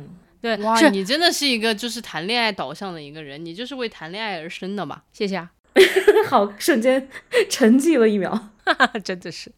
所以小李，你回答了吗？你认为最快乐的、最完美的快乐是什么？我脑子里面可能就有一个画面吧，就真的就是嗯、忙完一些事情无所事事，然后嗯在一个比较良好的自然环境里面，嗯就是吹吹风，然后就是不用想太多的事情，我就感觉那就是快乐。我觉得我好像在那个快乐的场景里面，没有想是那种放声大笑或者怎么样，我就觉得是一种比较平静的感觉，好像嗯是快乐。嗯，嗯好的，那我们到第二个问题。第二个问题是你想以何种方式死去？哇哦，那我就好说，我就想在睡梦当中就直接走掉啊。我也是，其实我好像不止一次说过那个人参果实嘛，我就特别想像人参果实里面的那个老爷爷一样，就是嗯，午午睡的时候，他应该是劳作之后，然后午睡，然后就离世了。嗯，我觉得那真的太幸福了。嗯，我我的死法比较夸张，比较浮夸，比较浮夸。我希望我最爱的人陪，就是陪着我坐一桌，然后大家在吃着麦当劳的时候，哎，我就死了。为什么是麦当劳？我也是想这个。麦当劳是我的这个食物图腾，我跟你说，真的是，在我很多脆弱的时候，吃一顿麦当劳都会让我觉得活过来了。所以我希望伴着麦当劳死去。那所以麦当劳里面你最爱的单品是什么？这是一期广告吗，朋友们？来，先说一下吧。啊，不重要，就是你吃什么，你看到那个红彤彤的那个那个包装，红色你看到，金拱就觉得门你就很开心。对，你就觉得回家了。就恐飞的时候，你会抱着麦当劳，对吧？然后你上完课，然后那个写完论文，两三点的时候发现麦当劳还开着，我真的是你的快乐老家。对，太可爱了。嗯，我也喜欢麦当劳，我还喜欢。我想，说一下我最爱的麦当劳单品。其实我问郭二只是为了引出我自己想说。还单品单品，你妹呀、一个单麦当劳，真的是快笑。死！我最近最爱吃的真的是他们家的那么大鸡排。这甚至不是一个很流行的单品吧？我最喜欢，我最喜欢大薯。哦，薯条，这是而且要新鲜炸出来的，对吗？嗯，上面那个盐粒很好吃，哇，真的是饿了，推荐大家都去吃一下麦当劳。唉，下次我们你说的我真的很想吃，我明天就吃。嗯，对此此处 at 麦当劳，请给我们一五块钱的广告费。好，我们到下一题。好，下一题是嗯，你最奢侈的是什么？其实说老实话，这题我不知道它什么意思。就是你最奢侈就，你自己身上最奢侈的是什么？还是你认为什么东西是最奢侈的你身上的最奢侈的东西，你觉得是什么？啊？我们身上有奢侈的东西，精神也可以。天哪！意思就是就是很牛逼的东西吧？是什么意思啊？就是人家这英文我也不是很认得，extra，呃，对啊，什么意思啊？英文很差，extra，妈呀，不认，我真的无法念那个词儿。不是，我觉得刚刚小宝在问说你最奢侈的是什么，然后他就问他到底是什么意思，然后我就在看这个英文，然后我就说哦，他问的是我们自己身上最奢侈的是什么，然后他还非要自取其辱，一定要念这个英文单词，我真的觉得好好笑。唉，我还是当街挖鼻孔吧，妈的！哎所以，你你们你你们来说一说，给我启发一下。对，哎，就比如说你当街挖鼻孔的勇气，就是你身上最奢侈的东西。我觉得是哎，好，那就那就这么决定了。我最奢侈就是当街挖鼻你好孔的勇气。敷衍，你太敷敷衍了吧！这是我们的彩蛋，你就是在敷衍我们 为数我最不多奢侈的，听众。好的好的，你你们先那个，我我我认真思考一下，我最奢侈是怎么定义自己身上奢侈的？因为比方说奢侈品，哦，我有一个，我来说我的吧。我觉得就是叫做呃，比方说有些东西物超所值，有些东西完全就是不值那个价。我认为不值那个价又很贵的东西就奢侈品，你知道吗？不是，但是你不要以价值这个事情来衡量，就是不要以钱这个东西来衡量它。我说一个我的吧，我觉得你应该会有一些灵感。嗯我就说，就是无论什么时候都对自己笃定的相信，就是笃定的自我价值感是我身上最真、最奢侈的东西。我觉得。嗯，你说的很好，但我还是坚持大家应该使用我刚才对奢侈的定义，不然你分不清什么叫做 就我身上的优点和我最奢侈的东西。奢侈一定是那种很贵、很昂贵，你可能要付出很多代价，但是其实它不值，你知道吗？啊，我不这么理解，你这么理解“奢侈”这个词吗？郭儿，嗯，不这么理解，我跟小李可能理解的差不多。我觉得我我会把奢侈理解成珍贵、嗯，稀缺最珍贵的是什么？就比方说这个。我我我随便再举个例子啊，就比方说，呃，我认为在公司睡午觉是一种很奢侈的行为，你 懂那个懂那个感觉吗？就是其实没有什么必要，但是又很不不不，这 我觉得他说的应该就是稀缺，他少。稀缺。OK，嗯，啊好的，对，我就是说我的就是那个，就是对你这个确实太稀缺了。笃定的自我价值感，嗯，偶尔怀疑自己，但是不会超过三十秒钟。从小到大，你可能是我为数不多认识的，就是有这种品质的人。我倒不是觉得那个品质本身，而是它其实让我很自由的可以做很多事情。就比如说，我可以很嗯自由的说我做错了。因为我啊不觉得这件事情是在嗯否定我自己本人。就比如说这个事情我没做好，好我就说对不起，这个事情我没做好。但是我并并不会觉得说我怎么就做了这这么个傻事儿，我绝对是个傻逼。然后还有就是我也很不太会，因为我谈了一段不不好的恋情，就觉得一定是因为我是个傻逼，所以我吸引来了这么不好的恋情，不是这么不好的恋情。对对对对对对。可以说自己傻逼，不要说人家是了。OK OK，对我大概就是这个吧，所以我觉得不是那个价值本身是什么，而是说，嗯，稀缺，嗯，所以郭二，你你的最奢侈的是什么？我觉得是幽默感，就是不管不管困境逆境，谁骂了我，或者我多想死，我都是还能说出一些搞笑的话。我觉得这个是我最稀缺的品质。哦，我觉得这个真的超级难得，因为其实这种幽默感，我觉得不仅仅是一个向内的品质，它其实是会外溢给别人的。嗯，嗯，我就觉得这一点极其难得，像尤其是我这种个性比较严肃的人，就完全被郭二的那种幽默打动，就觉得笑一笑，真的很多事十情年少嘛，因为笑一笑，很多事情就过去了，真的。对，十年少是你的幽默感，真的好烦啊！你知道我们评论区一直有一直有伙伴说要让郭二去说 stand up comedy，对啊然后他说单口，我真的是举双手双脚赞成。不了不了不了，我跟你说，我会比死的比还惨。算了，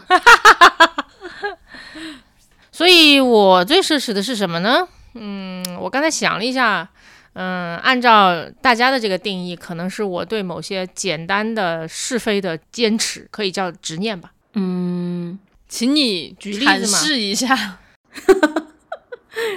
对，我觉得我一方面其实就比方说从能力上面来讲，我是可以理解所有人的，你知道吗？就是他怎么作妖我都能理解，他干什么样的雷事儿我都能够理解。但是从是非层面，对就是对，错是错，我是不会放过任何人的，就这样。是非警察，对，就是我我可以我可以把我的理解和我的评判分得很清楚吧，嗯，然后我我我是不会放弃我的评判的。嗯，好的。我我说一下你们两个身上我觉得最奢侈的东西，嗯，让我夸夸一下，因为当时其实提到这个的时候，我有帮我不是帮你们想，就是我有在想，我觉得小宝身上一个特别特别可贵的东西是他非常聪明，但是他不刻薄。哎，我觉得我还哦挺刻薄的。完了，我我觉得我是我是我是理解人的，所以我显得不刻薄。但是如果我真的想要攻击一个人的话，他大概会死，大概是这种得罪人多啊，也是这么来的。嗯，对，但我觉得你是不是因为年纪大了，所以变得没那么刻薄了？小李啊，哎呀，真是，就我觉得，呃我觉得郭二说的是对的，就跟我刚才说的其实也相似。我觉得刻薄是是一种结果吧，但是就是但这是是我可以产生出来的一种结果，而我不让它成为我自己的本能了。嗯，嗯。极强的克制力。对小李，我觉得特别厉害的一点是，他在所有人身上都能看到，包括生活啊，就多史的生活都能看到正向的东西。哎呦我的妈我觉得！这个非常非常，我觉得这个非常非常难，真的非常难。但是罐儿，你可知道，他也可以从一切东西上面看到负面的。很多能力都是有两面性的，对不对？对，就是看想看我想怎么用这个东西了。嗯，嗯，也是，哎，你别说，我觉得郭二对自己的那个就是奢侈的那个东西，就是我在他身上看到最奢侈的东西。嗯，因为其实郭二也自己说过，自己就是之前的经历，就是经历过非常很长一段的这种就是心理上的非常 depression 的这种状态吧。我觉得经历过很多，就是我看到过，其实挺多人经历这么长一段时间的这种状态之后，他很难再有这种幽默去抵抗生活的这种能力。嗯，是的，很多人都显得就是气压很低，然后就是没有太有活力的感觉。嗯，就郭二的幽默有时候有一种简单干脆的那种感觉，就特别干脆，所以每次他说完我就一阵爆笑，就这种小动物，小动物，简单快乐，嗯，嗯直接好的，哇，这个环节变成了一个夸夸环节，夸。夸，对，好，好最后一个是个贬低环节啊，就是你认为最被高估的一种美德是什么？哇，我这个问题好难啊。什么是美德呀？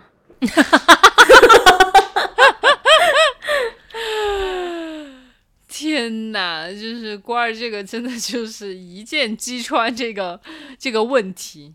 我来 Google 一下，啊，他真的，你真的要 Google 美德吗？精忠报国，克己奉公。快，谁说？谁说一下？哎呀，不行，我要笑死了。我说一个，我觉得最为高估的美德是坚持。啊，嗯，对，因为因为因为这是我这两年的体会，我觉得坚持是一个结果，对，它不是一个 美德 美德，就是嗯，呃，就着人性来说的话，我们能够坚持很多东西，其实是因为它有正向的反馈。我嗯。感觉真的能几十年如一日的坚持在一件毫无正反馈的这件事情上面的人，他绝对是有某种执着。就是执着，它不是一个美德嘛？但大大家总是好像会把一种就是长时间的执着，把它美化成一种坚持，然后说它是一种美德。我就是想说，就是呃那些人几十年如一日，不停地在学外语，不停的在健身，他其实是从那个东西里面他得到了快乐。所以说，他就做了快乐长时间。对，不断的在反哺他。对于他来说，这不叫坚持，这就是他的一个日常在做的一个像呼吸一样简单的事情。你总不会说你自己几十年如一日的在坚持呼吸吧？就是你不会有这种感觉。所以说，而且我就觉得，为什么我说他是最被高估的？因为很多人都会跟你说再坚持一下，再坚持一下，然后就好像就有一种感觉，就是但凡你不能坚持，你就做不了大事儿一样。所以我觉得这是一个极其被高估的一个美德。我们应该要做的事情是说，在这些哪一些事情特别能给你正反馈的当中，你去发现那个生活的火花，然后，对吧？不断的让你自己嗯得到更多的正反馈，然后像一个正向循环的一个轮子一样滚起来。我们要做的是这个。如果但凡在这个系统里面都没有这样的一个东西，那我们应该想的是这个系统肯定是有什么问题，我们要去改变这个系统，而不是说你在坚持一下对抗一个这个已经就是腐朽或者已经坏的不行的系统。说的好深刻啊！你可以说一些肤浅的保言保语。什么嘛？但是我我觉得小李这个思维方式是很值得借鉴的，因为有很多所谓的美德其实都是结果，对吧？我刚才能想到的就包括忍耐、嗯容忍，这这也是一种结果，根本就不是某一种美德。我认为，比方说像像忍耐，它很多时候是一个人不敢做出任何决断的一种结果，对吧？然后是很多人就是就是宽恕罪恶的 一种一种结果，是他没有办法的一种结果，根本不是他，嗯然后为了奉行某种美德而采取的一种主动的行动。嗯、更何况忍耐，其实就是你都已经在忍耐了。你还有什么好忍的呢？对不对？用一个同义词的话，你都已经在忍了，你你你图什么呢？所以我就觉得说，这是一个被高估的美德吧。嗯，你这个问题问就是回答的非常敷衍，你确实觉得忍耐是一个最被高估的美德吗？最被高估的，我觉这就是能问题是这么说的呀，就是 the most overrated vir- virtue。我还会想到一个，但是我就觉得有一点点没有想明白，就是我认为善良也是一种嗯，最被高估的美德吧。嗯，我能理解。呃，我倒不是说善良不值得啊，或者是那个意思，只不过就是因为真的你经历过那么多故事，你就会感受到，呃，每个人都有自己视角内的善良，所以这件事情嗯变得没有那么值得去讨论和说，所以就有一点点就觉得。嗯，我们还需要把它当成是一个美德吗？就有这种感觉吧，就是至少是一个困惑和疑问。我觉得这不是一个，不是说你就应该摒弃你的你你心目当中的善良，不是这个意思。但就他没有那么值得去去去去夸耀吧应该是这样。哎，可太多了，被高估的美德，还有什么敏感？敏感，我有有些人真的，我遇到一个人说，啊，我最大的一个优点就是我非常敏感。哇哦，我真的遇到过这样，我会觉得嗯，好奇怪，我觉得这个人语文可能没学好，有可能，但是说敏锐都好一点。敏锐，对，待会儿可以追问一个，你认为最被低估的美德是什么？好的，嗯，我觉得最被高估的美德在我这儿是孝顺。啊，啊，毫无疑问，啊就我觉得你爱你父母就好了，为什么要顺呢？对吧？就是顺不一定是爱啊。嗯，嗯，有的时候顺就是因为怕麻烦，就懒得跟你说，就是就顺着你这么去弄，就是我其实只是为了避免我自己很麻烦，或者嗯对情绪上有负担。嗯，好吧，我们就是有一个附加题，感谢小宝。那你认为最被低估的美德是什么呢？哎呦，要说最有一点难，那我可以说一说我心目当中觉得可能被低估了的美德哈，让我想想，嗯，巴拉巴拉，勇敢，嗯，就是缺啥就要说啥，你知道吗？可能希望自己多一点勇气吧。嗯，最近听到有一个很好笑的理论，也是在学教练的那个课程里面说的。他说，其实有的时候大家没有勇气，其实是因为肠胃不好。因为肠胃不好是吧？那我可太能够为自己开脱，我肠胃好差。天呐，我爸说，我爸说你没有勇气是因为你胆不好，所以胆小，非常好笑。嗯，哎呀，呃就是他反正说了一个理论吧，就是说其实什么人是有三个三脑的，一个是头脑、头脑、心脑和腹脑。嗯头脑就是管哦你的那些就是 Thinking 的事情 thinking 的事情，嗯心脑是管你 being 啊的事情，嗯然后其实肠胃是管你 willing 的事情。哎，很有意思，因为就是就是有一些人他会在比如说公众演讲之前，他就会拉肚子。嗯，嗯，是的，我就有一点相信这个头脑、心脑和腹脑的这个说法，就是因为我想到了有些人上台啊或者是什么之前会拉肚子这件事，我就觉得哎，可能有点道理。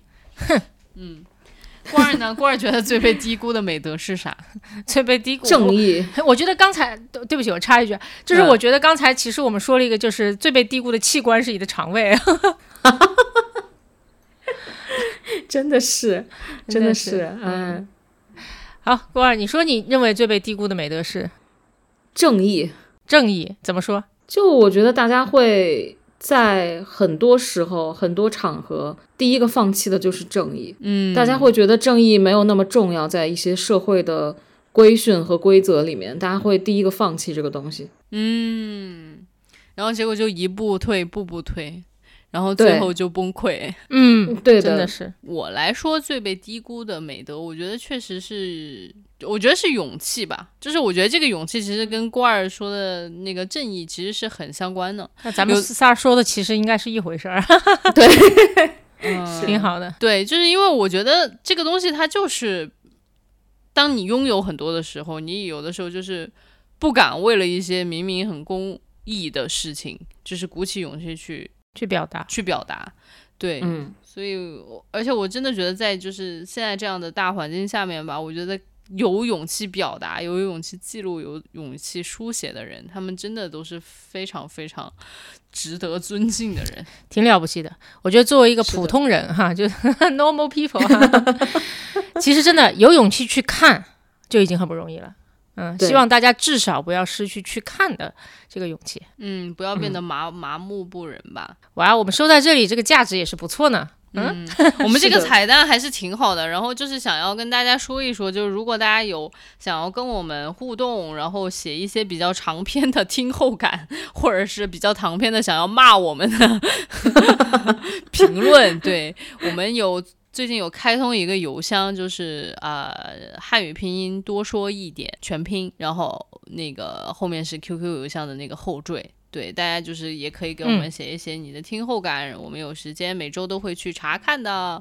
那这一期我们就先这样喽，好哟，谢谢大家再，见，嗯下期再见，拜拜拜，拜。拜。